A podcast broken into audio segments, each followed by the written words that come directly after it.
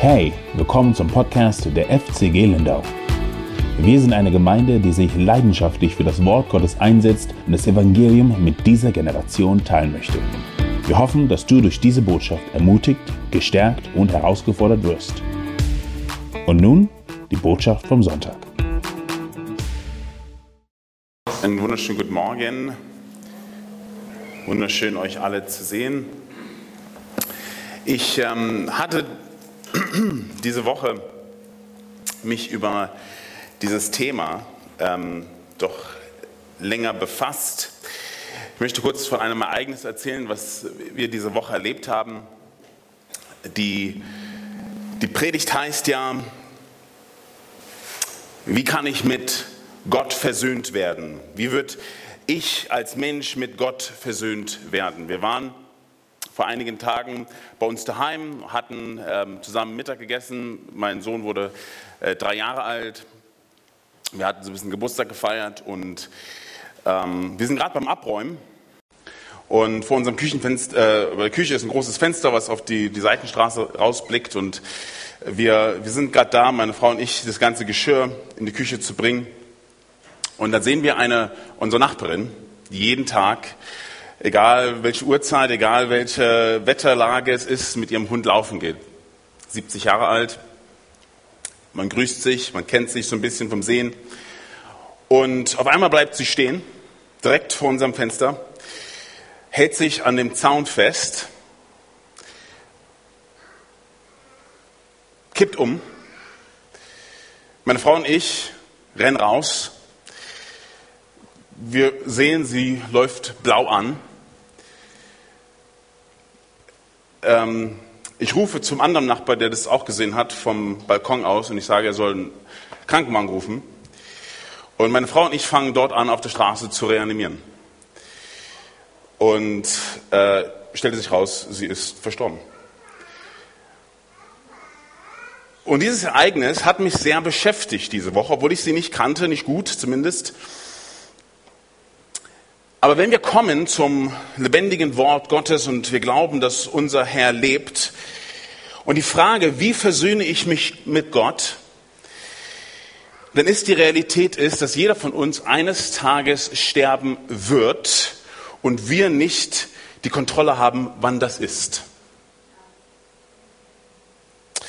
Wir sind im Lukas Evangelium und wir sind im 18. Kapitel eine erstaunliche Geschichte, die hier der Herr wegen ihrer Tiefgründigkeit mit einfachen Worten erzählt. Lukas 18, die Verse 9 bis 14. Ich darf euch einladen, aufzustehen, während ich das Text, den Text lese.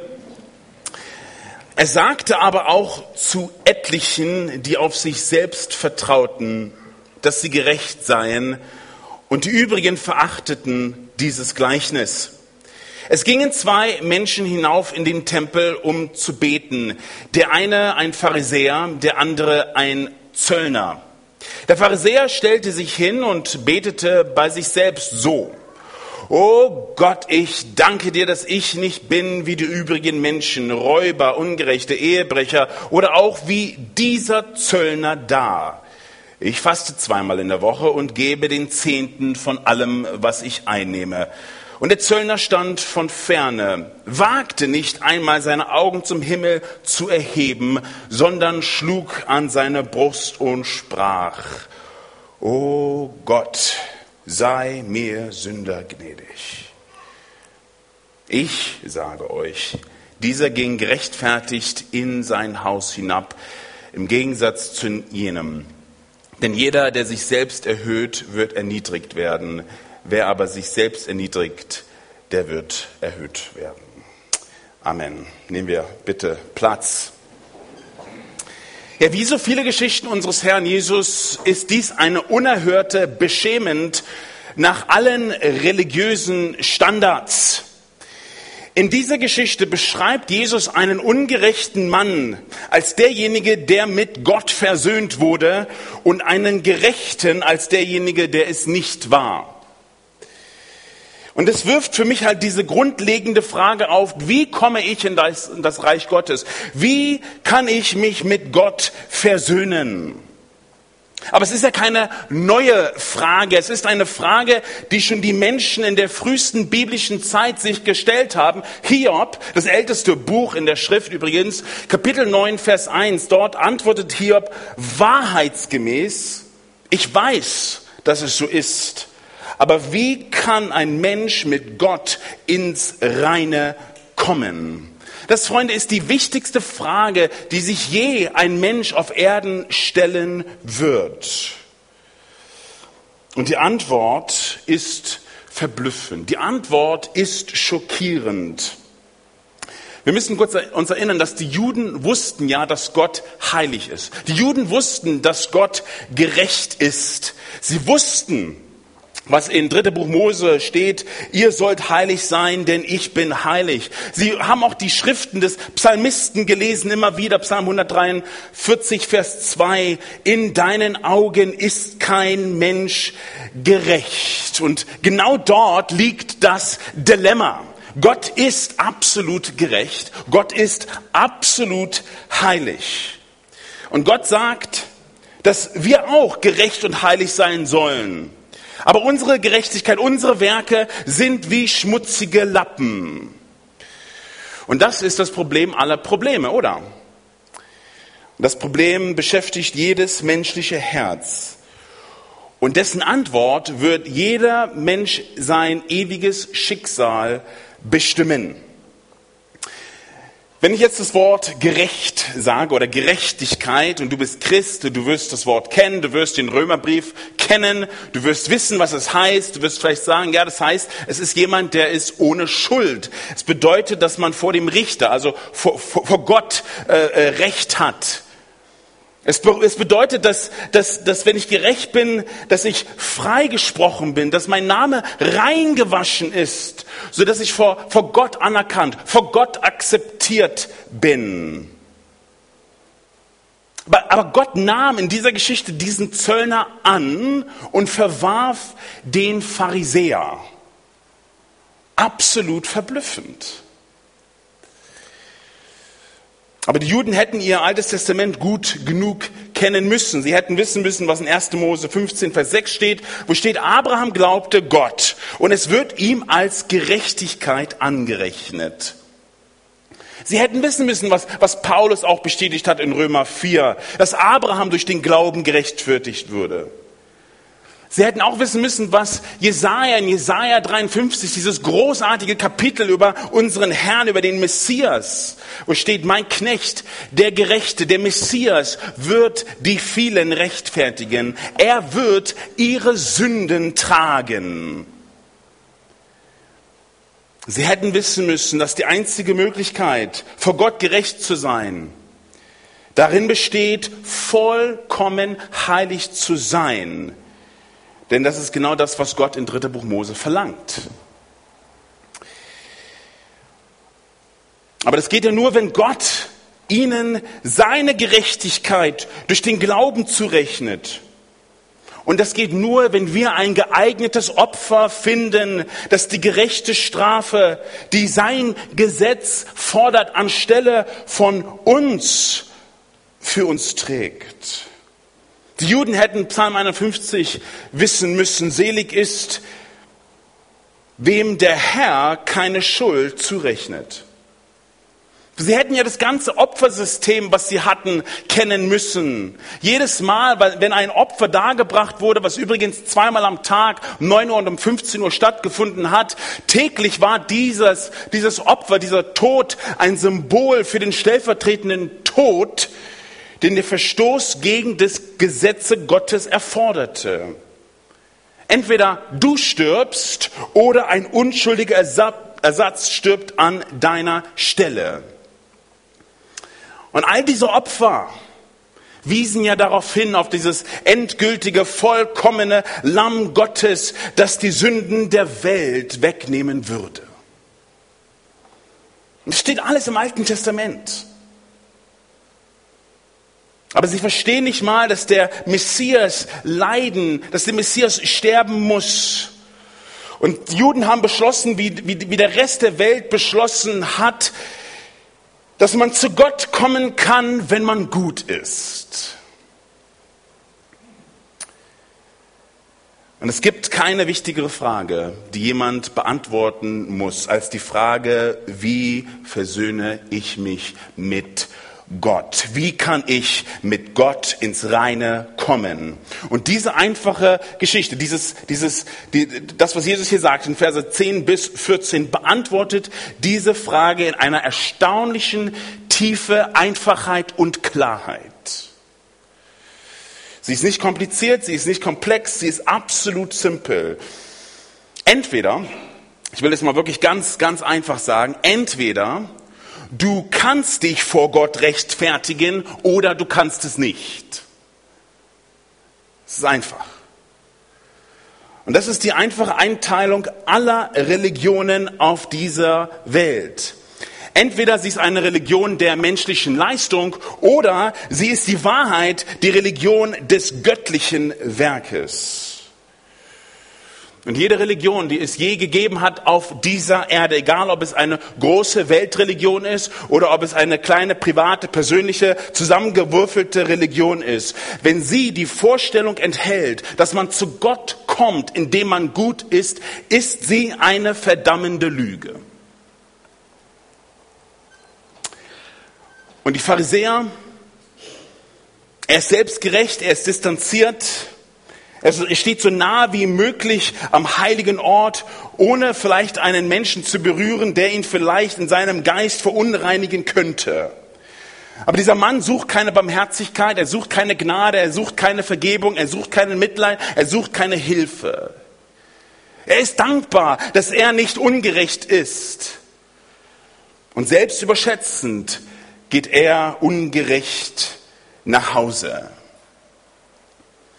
Und die andere Person, die wir uns heute Morgen kurz anschauen wollen, ist der Zöllner. Sündig, ausgestoßen, verachtet, schuldig, steht weit weg, weil er sich nicht nur unrein fühlt und unerwünscht, aber er sucht Gnade. Er braucht dringend Gnade. Und er ist verzweifelt, weil er weiß, er ist nicht gerecht.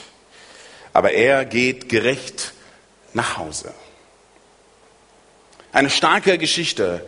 Zwei Männer, zwei Haltungen, zwei Gebete und zwei Ereignisse, Ergebnisse.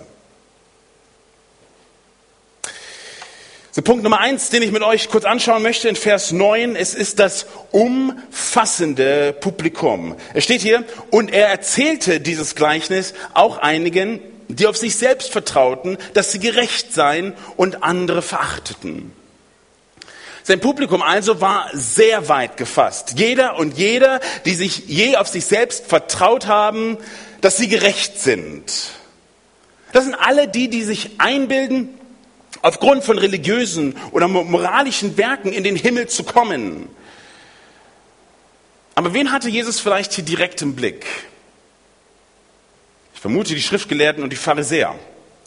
Weil Jesus sagt ja in Lukas 16, Vers 14, ihr erinnert euch, ihr seid diejenigen, die sich vor den Menschen rechtfertigen. Ihr macht euch selbst gerecht vor den Menschen. Aber Gott kennt eure Herzen. Was bei den Menschen hoch angesehen ist, ist bei Gott verwerflich.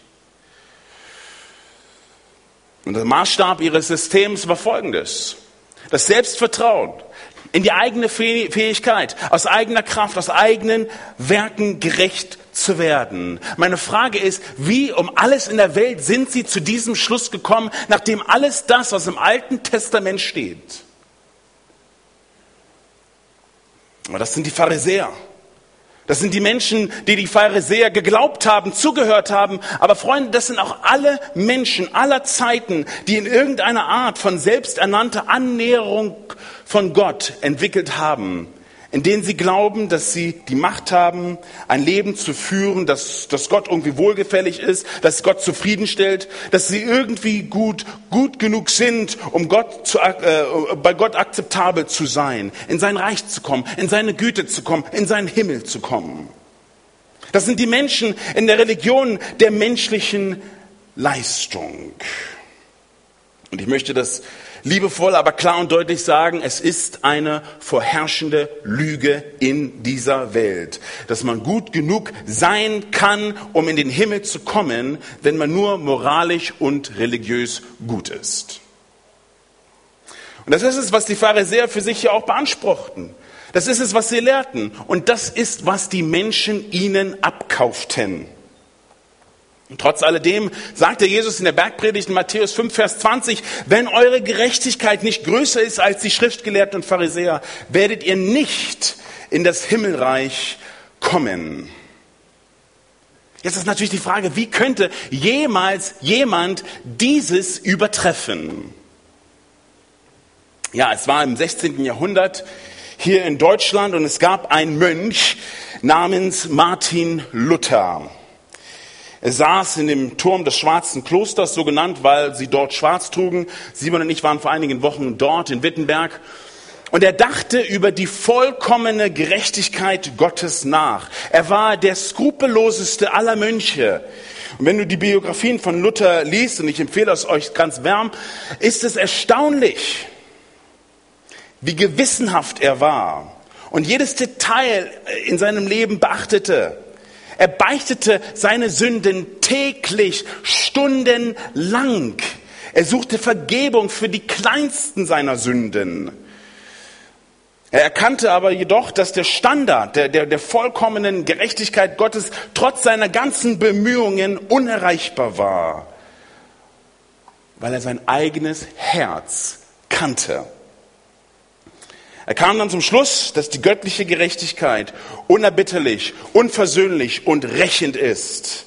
Sie ist eine Art von Zorn.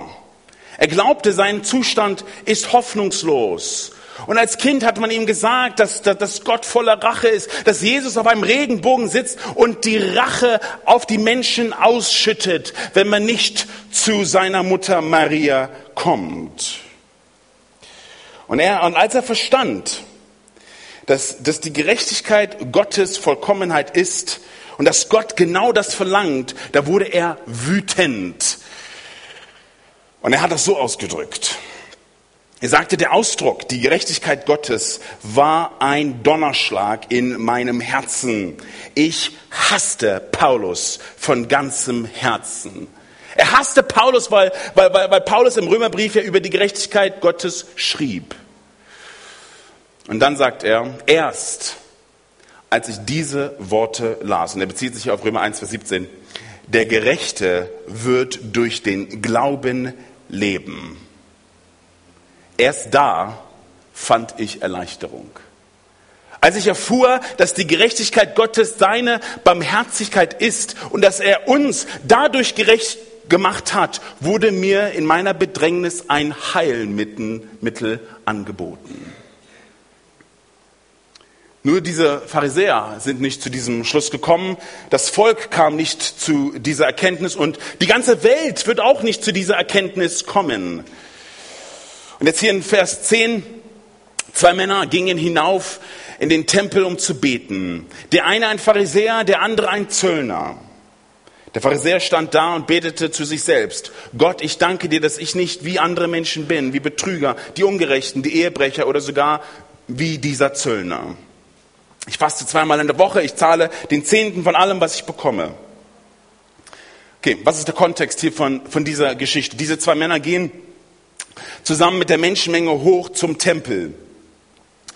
Ähm, es ist wahrscheinlich 9 Uhr oder es ist 15 Uhr. Dort wurde ja gesagt, das Morgen- und das Abendopfer wird gegeben, wie in 3. Buch Mose 1 steht. Und dort sollte ein Tieropfer, ein Blutopfer gegeben werden, was die Sünden wegträgt von dem Volk. Und der Pharisäer, selbstbewusst, selbstgefälliger Verfechter, Beschützer der Religion, der menschlichen Leistung. Und die Zöllner, die von ihren eigenen Leuten Geld erpressten, indem sie Schläger mit Waffen, Einschüchterung, Manipulation oder auch vielleicht kriminelle Handlungen einsetzten. Beide sind sie dort hochgegangen. Und es wird hier gesagt, dass als sie zusammen hochging, auf einmal waren sie getrennt. Auf einmal standen sie an zwei verschiedenen Orten. Kurz der Pharisäer. Der Pharisäer stand, was, wo, als er gebetet hat, was übrigens nichts Schlimmes ist. Es gab viele verschiedene Haltungen, die du haben konntest. Du konntest stehen, du konntest knien, du konntest liegen, du konntest deine Augen auf, Augen zu, Arme hoch, Arme runter. Völlig egal. Du konntest stehen, das war kein Problem. Und er nahm dann wahrscheinlich einen sehr sichtbaren Platz ein, dort oben beim Tempel, an diesem heiligen Ort, der am nächsten war, weil das symbolisch war, er ist am nächsten zu Gott. Und du siehst jetzt hier nur seine Haltung, voller Selbstdarstellung, Stolz. Aber wir sehen hier auch sein Gebet, eine ganz, ganz interessante Aussage. Er sagt, er hat für sich selbst gebetet. Das ähm, es kann zwei Bedeutungen haben. Die eine Bedeutung kann sein, er hat still und schweigend gebetet, wie man vielleicht auch selber für sich macht, ab und zu. Es ist möglich, dass das eine, eine, eine äh, Auslegung ist. Die andere, die eher wahrscheinlichere Auslegung ist diese, dass er zu sich selbst gebetet hat im Sinne, er hat sich selbst gepriesen, er hat sich selbst erhöht. Er hat das Gebet an sich selbst gerichtet. Und es deutet darauf hin, dass in diesen zwei Versen, wo dieser Pharisäer erwähnt wird, spricht er von sich selbst fünfmal. Es ist kein Gebet zu Gott. Er spricht Gott kein Lob. Er bittet nichts von Gott, keine Barmherzigkeit, keine Gnade, keine Vergebung. Aber er bezieht sich auf Gott, er beginnt das Gebet Gott, so wie auch ein anständiges Gebet stattfinden sollte. Aber dann spricht er, wie selbstgerecht er ist, dass er gut genug ist, dass er gerecht genug ist. Er sagt, Gott, ich danke dir, dass ich gut genug bin, dass ich, ich danke dir, dass ich eine Beziehung zu dir haben darf. Ich bin gut genug, dass ich an diesem heiligen Ort stehen darf. Ich bin gut genug, um hier zu stehen, damit, damit die kleinen Leute, die Sünder, wissen, wie ein gerechter Mann aussehen soll. Und er stellt sich dort zur Schau. Und so bekommt jeder die Botschaft mit. Und, und, und Gott kann seine Leistung hier wirklich würdigen. Und wie es doch alle selbstgerechten Menschen tun, vergleicht er sich dann mit den Schlimmsten. Er sagt, ich bin nicht wie andere, Betrüger oder Räuber, Ungerechte, Unehrliche, Ehebrecher. So bin ich nicht. Das sind übrigens alles die Kategorien von Menschen, die sich mit Zöllnern rumgetrieben haben. Der Abschaum der Gesellschaft.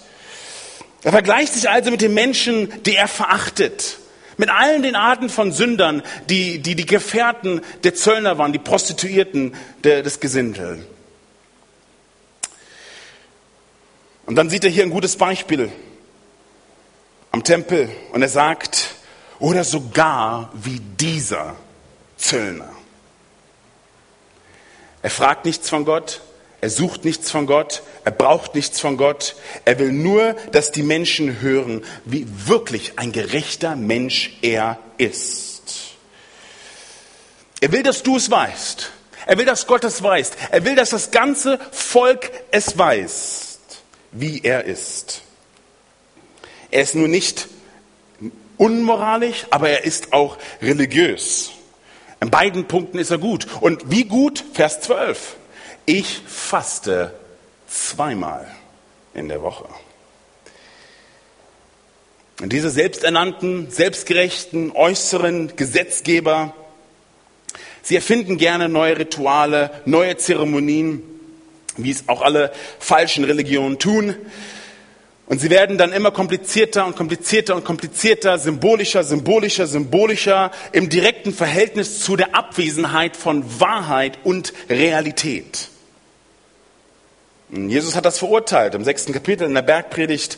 Er sagt, fastet nicht wie die Heuchler auf den öffentlichen Straßen und an den Ecken, um das auf sich aufmerksam zu machen. Und genau darum geht's ja hier in dieser Geschichte. Menschen, die durch, ein, die durch ein rituelles und zeremonielles Verhalten, durch Kleidung, die sie vielleicht tragen, ein äußeres, äh, ein äußeres Geistlichkeit irgendwie vorweisen wollen, die gar nicht da ist. Aber dann ändert sich die Geschichte im nächsten Vers, in Vers 13. Hier die zweite Person. Der Zöllner aber, der in einiger Entfernung stand, wollte nicht einmal seine Augen zum Himmel erheben, sondern schlug sich auf die Brust und sagte, Gott sei mir, dem Sünder, gnädig. Ein absoluter anderer Ansatz. Wir wissen, das hatten wir schon in anderem Kapitel durchgelesen, dass die Zöllner die meistgehassten in ihrem Volk waren. Sie waren ausgeschlossen von allen sozialen Beziehungen, aufgrund natürlich dem, was sie gemacht haben. Sie waren Verräter an ihrer Religion. Sie waren Verräter an ihr Volk. Sie sind verunreinigt. Sie sind in den Augen des Volkes am weitesten von Gott entfernt. Und sie waren korrupt. Sie waren Betrüger. Sie waren ungerecht, unehrlich. Und sie waren umgeben von dem Abschaum und dem Gesindel in der Gesellschaft. Ehebrecher, Prostituierte. Also dieser Zöllner ist hier der schlimmste Sünder, den Jesus in dieser kurzen Geschichte darstellen kann, gerade nachdem er den gerechtesten Mann, äh, des, den Pharisäer, dargestellt hat.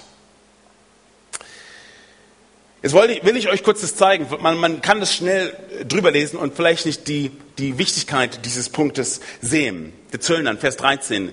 Er stand in einiger Entfernung. Ich habe gerade gesagt, der, der, der, der, der Pharisäer, der steht am nächsten Ort, der am nächsten zu der Gegenwart Gottes ist, im Innenhof.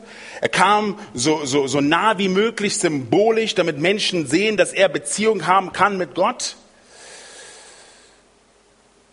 Aber dieser Mann, dieser Zöllner, stand weit weg. Warum? Weil er weiß, dass er es nicht verdient hat, in der Gegenwart Gottes zu sein. Er, hat, er weiß, dass er es nicht verdient hat, in, in der Gegenwart von, einer, von einem gerechten Menschen zu sein.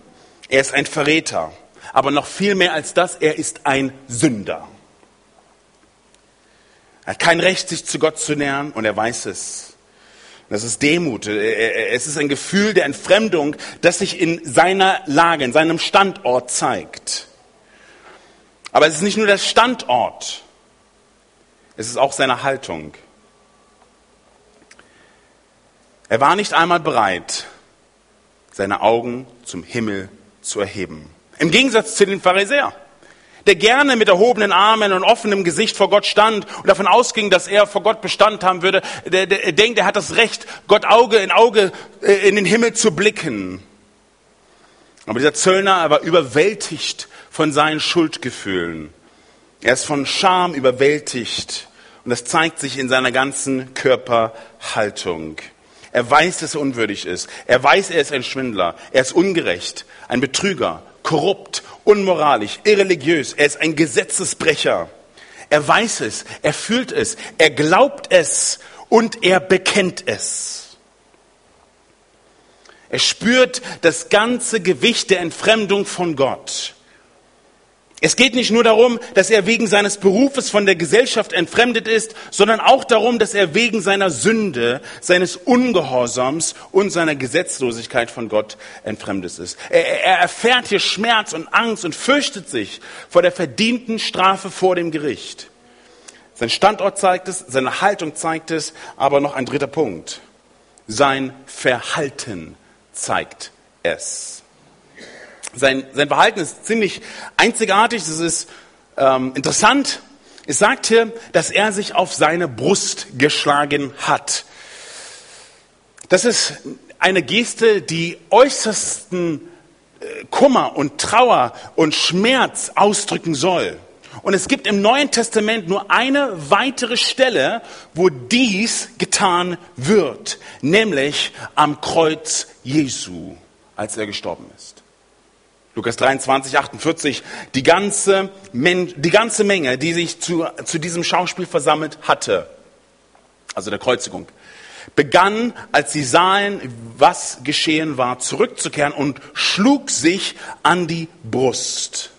Freunde, es gab nie ein schrecklicheres Ereignis in der Geschichte der Menschheit als das Kreuz. Es kann also auch keinen Ort geben, an dem tiefere Angst und Trauer herrscht als am Kreuz. Die, die Männer und Frauen, die dort waren, das gesehen haben, so haben sie auf einer dramatischen Art und Weise reagiert. Es ist ein Mann, der eine Geste macht, die von äußerster Trauer und Überwältigkeit spricht. Aber warum seine Brust? Warum nicht an einem anderen Körperteil. Warum haut er auf seine Brust? Ein, ein altes jüdisches Kommentar sagt Folgendes, ich zitiere. Warum schlagen die Gerechte auf ihr Herz, als wollten sie sagen, dass alles da ist? Die Gerechten schlagen auf ihr Herz, weil das Herz die Quelle aller bösen Sehnsucht ist. Freunde, es ist die Anerkennung dessen, was unser Herr gelehrt hat, nämlich dass alles Böse aus dem Herzen kommt. Ihr erinnert euch an die Worte von Jesus in Matthäus 15, Vers 19. Aus dem Herzen kommen böse Gedanken, Mord, Ehebruch, Unzucht, Diebstahl, falsches Zeugnis, Verleugnung. Das sind die Dinge, die den Menschen verunreinigen. Und dieser Mann, dieser Zöllner, der dort in der Ferne steht, hat das verstanden. Dies ist ein Mann, der, der seine eigene Sündhaftigkeit versteht. Sein Standort, seine Haltung und auch sein Verhalten. Er weiß, was, was in seinem Herzen ist. Er weiß, was Jeremia gesagt hat, äh, äh, als das, er sagte, dass das Herz des Menschen trügerisch ist. Und er ist verzweifelt über seine Schuld. Er ist zerbrochen über seine Schande und Unwürdigkeit. Er ist zerbrochen und er ist gedemütigt. Und das zeigt sich in allem, was er tut sogar in seinen Worten. Er sagt Gott und er spricht hier, er spricht hier mit Gott. Er, wirklich ein Gespräch. Sei mir, dem Sünder, gnädig. Das sind die Worte, Freunde, eines wahren Büßers. Und interessanterweise sagt er, sei, also im Urtext, sei dem Sünder, nicht einen Sünder, sei dem Sünder. Und es erinnert mich an, an die Worte von Paulus in 1. Timotheus 1,15, denn ich bin der größte der Sünder. Es ist ein unmissverständliches Bekenntnis seiner extremen und hohen Sündhaftigkeit. Und er vergleicht sich hier nicht mit anderen.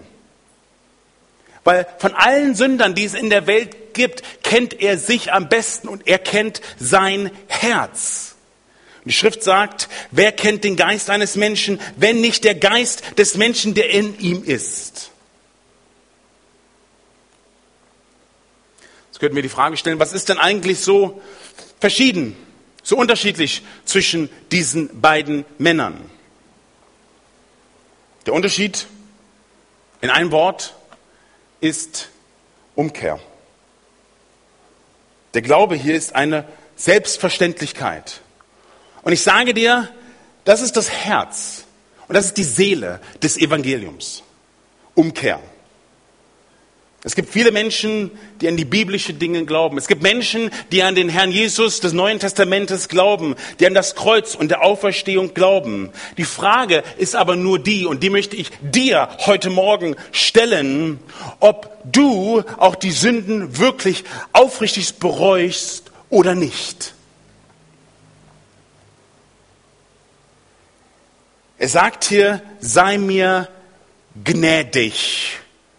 Auch hier im, im Urtext ist es nicht das Wort für zeige mir Barmherzigkeit, das sehen wir später in Vers 38, wo, wo, wo, wo Jesus auf einen Blinden auftrifft und dieser Mann sagt, Jesus, Sohn Davids, erbarme dich meiner. Nein, hier in diesem Vers, in diesem Text, hilaskomoi, das Wort heißt versöhnen, besänftigen, Sühne leisten, Genugtuung leisten. Und was er sagt ist, Gott sei mir gnädig, Gott sei versöhnlich zu mir.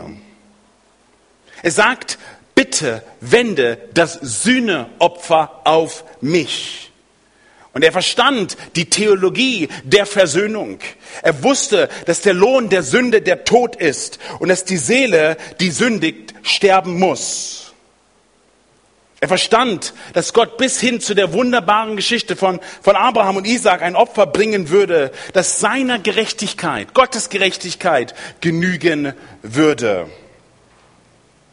Er verstand, dass die, dass die, dass die Millionen von Menschen, Entschuldigung, die, mein Sohn, ähm, dass die, dass die Millionen von Tiere, die, die im Laufe der jüdischen Geschichte geopfert wurden, ein Symbol dafür waren, dass Gott durch ein Opfer besänftigt werden konnte. Obwohl keines natürlich dieser Tiere Gottes, Gottes Gesetz oder, oder Gottes ähm, ja, Anspruch besänftigen würde. Aber dieser Mann hier, dieser Zöllner spricht die Sprache der Versöhnung. Es ist keine allgemeine Bitte um Gnade. Und ich möchte das klar ausdrücken. Weil manchmal wollen wir, wenn wir das Evangelium Leuten verkünden, sagen, hey, Gott liebt dich, Gott hat ein wunderbares Ziel für dein Leben, Gott möchte, dass du Freude hast, dass du Glück hast, du musst ihn nur darum bitten und, ähm, und er ist dir gnädig. Ja, Gott will gnädig sein. Aber das ist nicht, was dieser Mann hier sagt. Er will sagen, ich bin ein Sünder und ich bin nicht würdig, in deiner Nähe zu stehen. Ich bin nicht würdig, zu dir aufzuschauen und ich bin zutiefst erschüttert und verzweifelt über meine Erbärmlichkeit. Ich brauche eine Sühne für meine Sünde, die auf mich angewandt wird. Das ist es, was er sagt. Und dieses Verb hier im Neuen Testament wird insgesamt nur zweimal verwendet, einmal hier und einmal in ähm, Hebräer 2,17, wo, wo es über Jesus heißt, dass er ein treuer hoher Priester in Sachen Gottes ist, um die Sünden seines Volkes zu versöhnen, um Genugtuung zu leisten, um den Zorn Gottes zu stillen, um die Gerechtigkeit und Heiligkeit und Rache Gottes zu befriedigen. Und das ist es, wonach dieser Mann, dieser Zöllner schreit. Oh Gott, bitte wende das Sühneopfer auf mich an. Versöhne mich.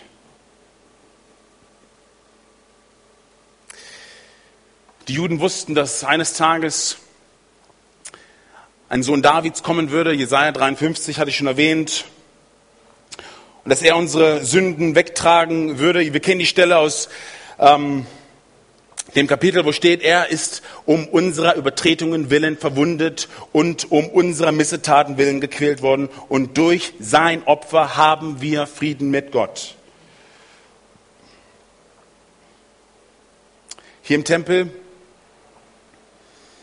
sehnt sich dieser demütige Mann, der sich seiner eigenen Sünde und Unwürdigkeit bewusst ist und der keine Verdienste vorweisen kann, danach dass das große, dramatische Sühneopfer auf ihn angewendet wird. Wie gesagt, man könnte meinen, dass diese beiden eigentlich theologisch gar nicht so verschieden sind. Der eine ist, ja, hey, der eine ist vielleicht ein Zöllner, aber sie glauben an Gott Abrahams, Isaac und Jakobs. Sie sind beide Juden, sie glauben an die Verheißung im Alten Testament und so weiter. Aber es gibt hier einen ganz klaren, aber einen feinen Unterschied. Und der übrigens trennt alle Menschen auf der Welt. Der eine dachte, er könnte Gott allein gefallen und der andere wusste, er kann es nicht.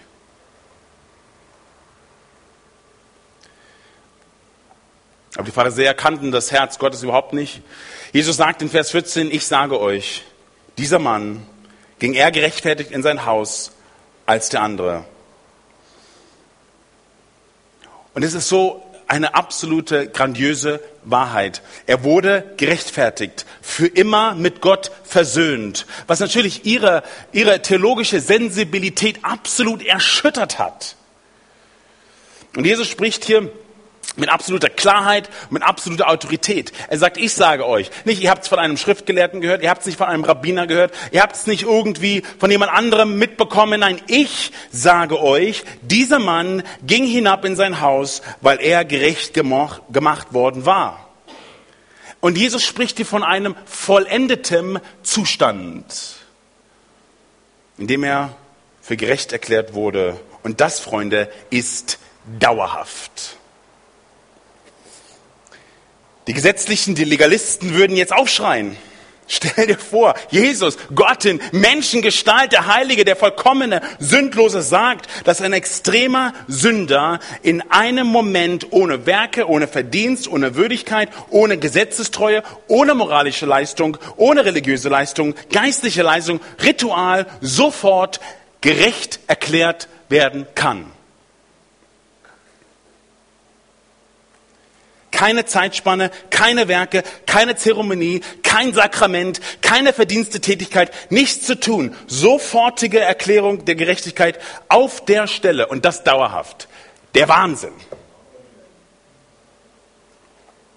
Wie kann das sein? Wie, wie kann das sein?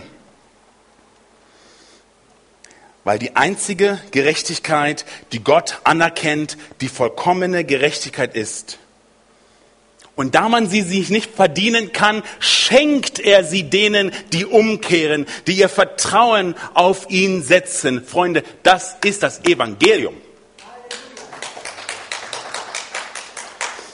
Die, die Zuhörer, die Jesus hier dies sagen hörten, und alle, die es lesen, müssen also hier neu bewerten, wie ein Mensch in das Reich Gottes kommt.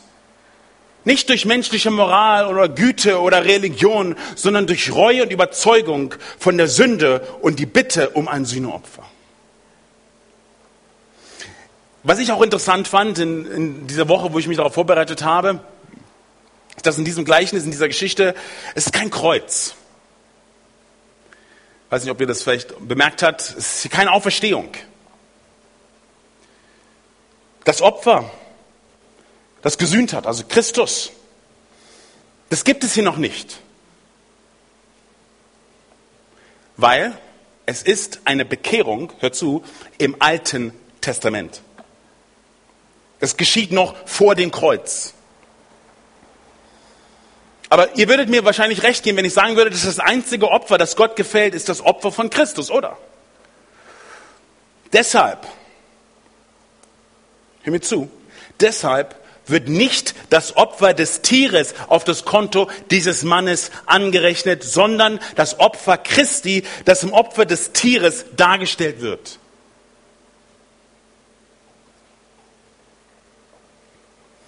Es gibt keine Gerechtigkeit außerhalb von dem Opfer von Jesus Christus. Und Gott ist nur mit dem Opfer Jesu zufrieden. Denn Gott hat ihn, der keine Sünde hatte, für uns zur Sünde gemacht. Er, er, er, war, so wie Paulus sagt in Galater 3, er hat den Fluch für uns getragen. Aber klar ist doch, dass Gerechtigkeit ein Geschenk Gottes ist. Dass es nicht auf Werke zurückzuführen ist, sondern nur durch ein Sühneopfer, das Jesus für uns bereitgestellt hat. Er ist für unsere Sünden gestorben, für alle in der Vergangenheit für alle in der Gegenwart, für alle in der Zukunft. Wir dürfen zu Christus kommen. So wie du bist, darfst du kommen ans Kreuz und du darfst wissen, dass wenn du zu ihm kommst in Umkehr und Reue, dass dir alle deine Sünden sofort vergeben sind und du ein Kind Gottes gemacht wirst. Das ist Rettung auf Ewigkeit, die du nicht verlieren kannst.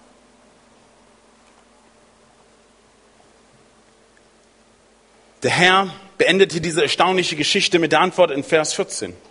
Das ist eine Art Sprichwort. Er sagt, denn jeder, der sich selbst erhöht, wird erniedrigt werden. Wer sich selbst erniedrigt, wird erhöht werden. Erhöht hier ist ein, ein, ein, ein Synonym für ähm, Erlösung, für, für Gerechtigkeit. Ähm, es wird im Sinne des Alten Testamentes verwendet. Denn im Alten Testament ist nur Gott wirklich erhöht. Und nur Gott kann die Menschen erhöhen. Menschen können sich nicht erfolgreich selbst auf das Niveau Gottes erheben. Also bezieht sich das hier auf eine geistliche Erlösung, die Versöhnung, die Gerechtigkeit, die Zugehörigkeit zum Reich Gottes. Alle Bemühungen aus eigener Kraft zu erreichen, werden dich erniedrigen. Jeder, der sich selbst erhöht, also der versucht, sich selbst irgendwie zu retten, der wird im wahrsten Sinne des Wortes gedemütigt und in Ewigkeit Verlust erleben. Gott widersteht den Stolzen, but, aber, aber schenkt den Demütigen Gnade.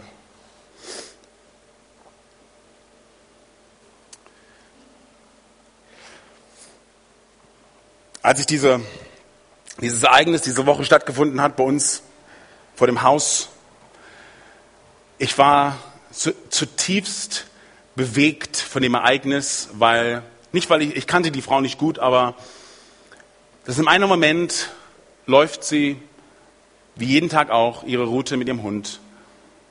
Und in der nächsten, unwissend, steht sie vor Christus. Und der Gedanke, der mich so, der mich so bewegt hat, war nicht, dass ich mich verantwortlich mache, in keinster Weise. Aber es ist für mich manchmal oft leichter, hier zu euch zu sprechen, als zu meinem Nachbarn zu gehen und ihm das Evangelium zu geben.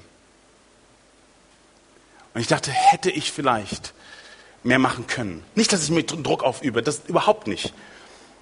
Aber es gibt so viele Menschen, die den Tag ein und Tag ausleben und nicht wissen, wann der Tag kommt. Und darum sollten wir bereit sein, vor dem Herrn Christus zu stehen. Es sind so viele Menschen, die verloren gehen.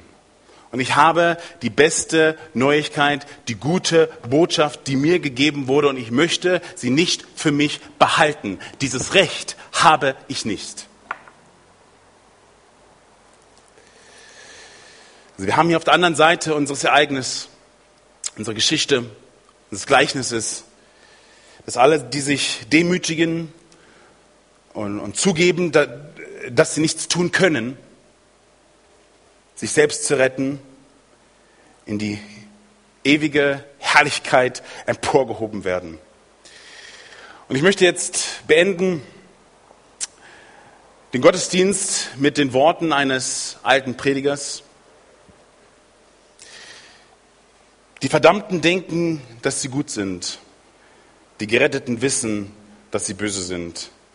Die Verdammten glauben, dass das Reich Gottes nur für die ist, die es verdient haben. Die Erlösten wissen, dass das Reich Gottes für diejenigen ist, die wissen, dass sie es nicht wert sind. Die Verdammten glauben, dass das ewige Leben verdient ist. Die Erlösten wissen, dass es ein Geschenk ist. Die Verdammten suchten Gottes Lob. Die Erlösten suchen nach seiner Vergebung.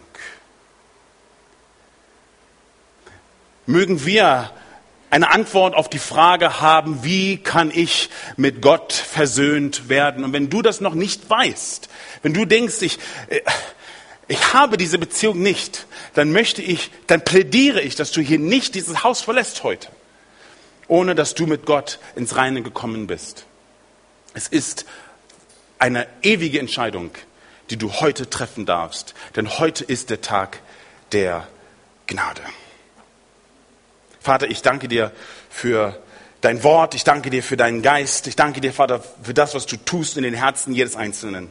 Ich möchte dich bitten, dass du uns bewegst, Vater, dass wir verstehen, dass wir aus Gnade allein gerettet sind, dass wir in Christus allein gerettet sind, dass wir durch den Glauben allein gerettet sind. Vater, ich möchte dich bitten, dass jeder Einzelne, der vielleicht heute Morgen hier ist, der noch keine Entscheidung getroffen hat, der vielleicht nicht weiß, ob er mit dir im Reinen ist, dass er mit dir versöhnt ist. Oh Vater, ich bete, dass du heute die Herzen rüttelst und schüttelst und bewegst, Vater, dass heute Menschen in das Reich Gottes von oben geboren werden. Vater, das ist mein, meine Bitte, Vater, das ist meine Hoffnung. Und darum predigen wir das Evangelium, weil wir glauben, dass du der Lebendige bist, der nicht tot geblieben ist, sondern heute noch Menschen zu sich zieht. Und so danke ich dir, Vater, für dein Wort. Möge es Wahrheit und Realität aussprechen in unserem Leben, Vater mögen wir dieses Zeugnis mit, mit absoluter Überzeugung und, und, äh, und ja, einer, einer Leidenschaft in uns tragen, dass wir hinausgehen können in den Alltag, in die neue Woche, Vater, obwohl wissend,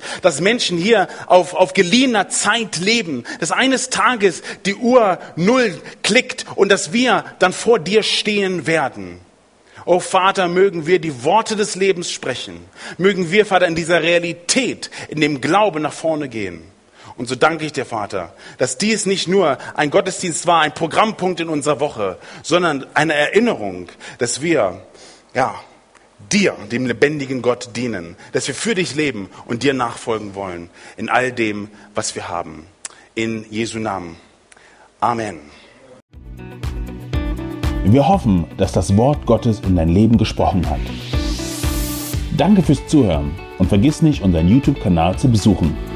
Du findest uns auch auf Instagram, Facebook und natürlich auf unserer Website www.fcg-lindau.de. Bis nächste Woche, wenn wir wieder in das lebendige Wort Gottes eintauchen. Tschüss.